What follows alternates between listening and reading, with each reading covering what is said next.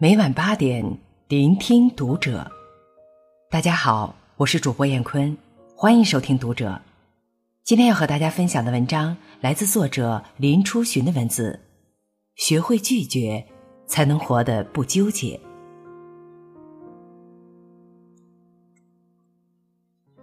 临近周末，我给小莹发了条信息，想着过两天能够一起出去散散心。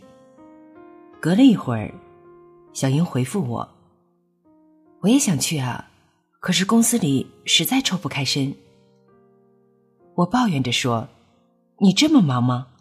约了好多次，一次都没来。”后来他告诉我，其实自己也不是特别忙，只是有时候。同事会把自己的活儿给他做，一来二去，不忙也变得忙了。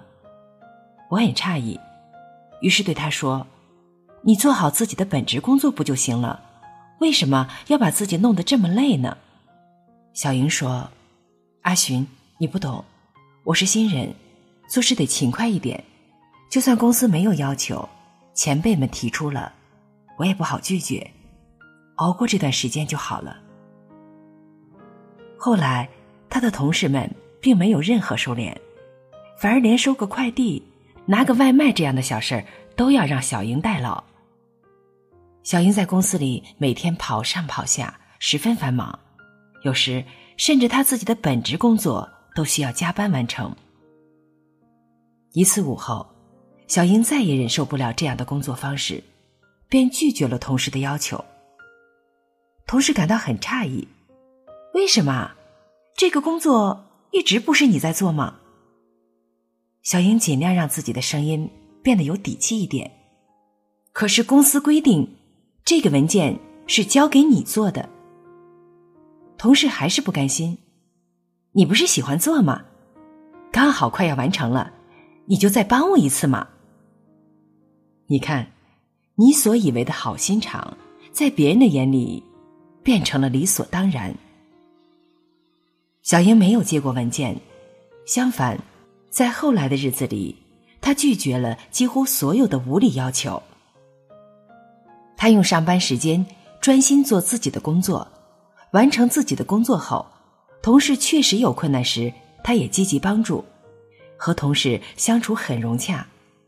闲暇时，看书加强学习，自己的专业能力逐渐提高，工作业绩也越来越好。小英说：“她现在的生活，才是她自己想要的，不用再顾及别人的想法，不用刻意去讨好别人。其实帮助别人是一件好事，但当别人将它看作是理所当然的时候，帮助本身的意义就变了质。”前几天和朋友一起出门，在步行街上遇见一个行乞的老汉。朋友是个多愁善感的女子，属于小时候看黛玉葬花也要哭上半天的那种。他见老汉向他伸手，便从钱包里掏出一些零钱给他。谁知那老汉似乎并不满意，操着一口浓重的乡音，骂骂咧咧的说着什么，大意是嫌弃朋友给的钱太少，没有同情心之类的。朋友听后气冲冲的走远。把那老汉越演越烈的骂声抛在脑后。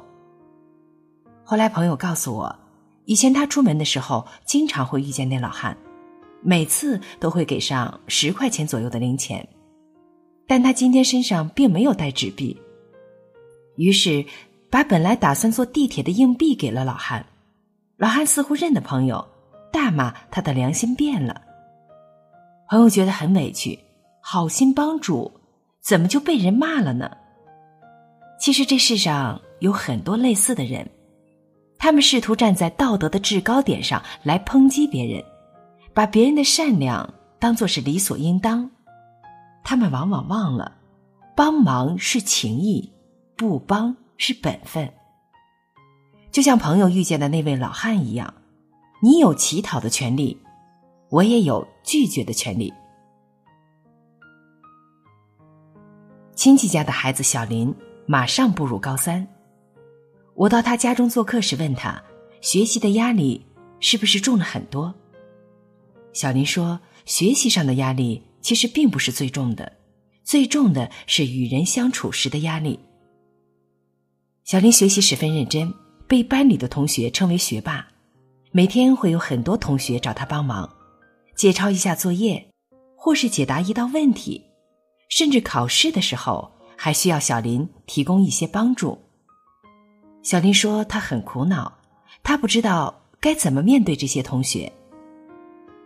如果全然不惧，他属于自己的时间则会骤减大半；可是拒绝的话，碍于同学的情分，又不好说出口。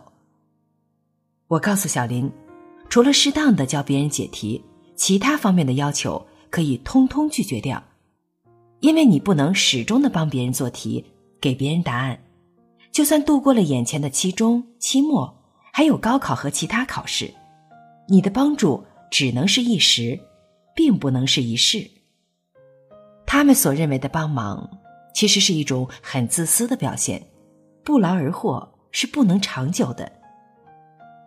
当失去依赖时，他们可能会选择怪罪于你，怪罪你的帮助让他失去了自己独立完成考试的能力。有时候拒绝是为自己解惑，也是为了让他人找到答案。三毛说：“不要害怕拒绝他人。”如果自己的理由出于正当，当一个人开口提出要求的时候，他的心里根本预备好了两种答案，所以给他任何一个其中的答案都是意料中的。很多时候，我们不懂得拒绝别人，认为这是一件很驳人面子的事情，其实不然，合理的拒绝才能让我们相处的更愉快。我认为拒绝不是一个贬义词。它能让我们在有限的时间和空间里活得更自如。我想，拒绝应该是果断的。我不愿意，或者我没有能力做的事，为什么不能拒绝呢？生活不易，仅仅是自家的柴米油盐便足够自己头疼，为什么还要耗费精力去做自己并不愿意的事？虽然对于很多人来说，说不需要很大的勇气，但是合理的拒绝才能让自己的生活过得更快意一点。毕竟我们不是救世主，没有理由也没有能力去解决所有别人抛过来的问题。我们要懂得拒绝别人，也要尊重别人的拒绝。毕竟这人生不过几十载，总要懂得为自己而活。好了，文章分享完了，希望看了这篇文章之后，我们都能够成为一个懂得拒绝别人的人。感谢您的聆听，关注读者微信公众号，让我们一起成为更好的读者。再见。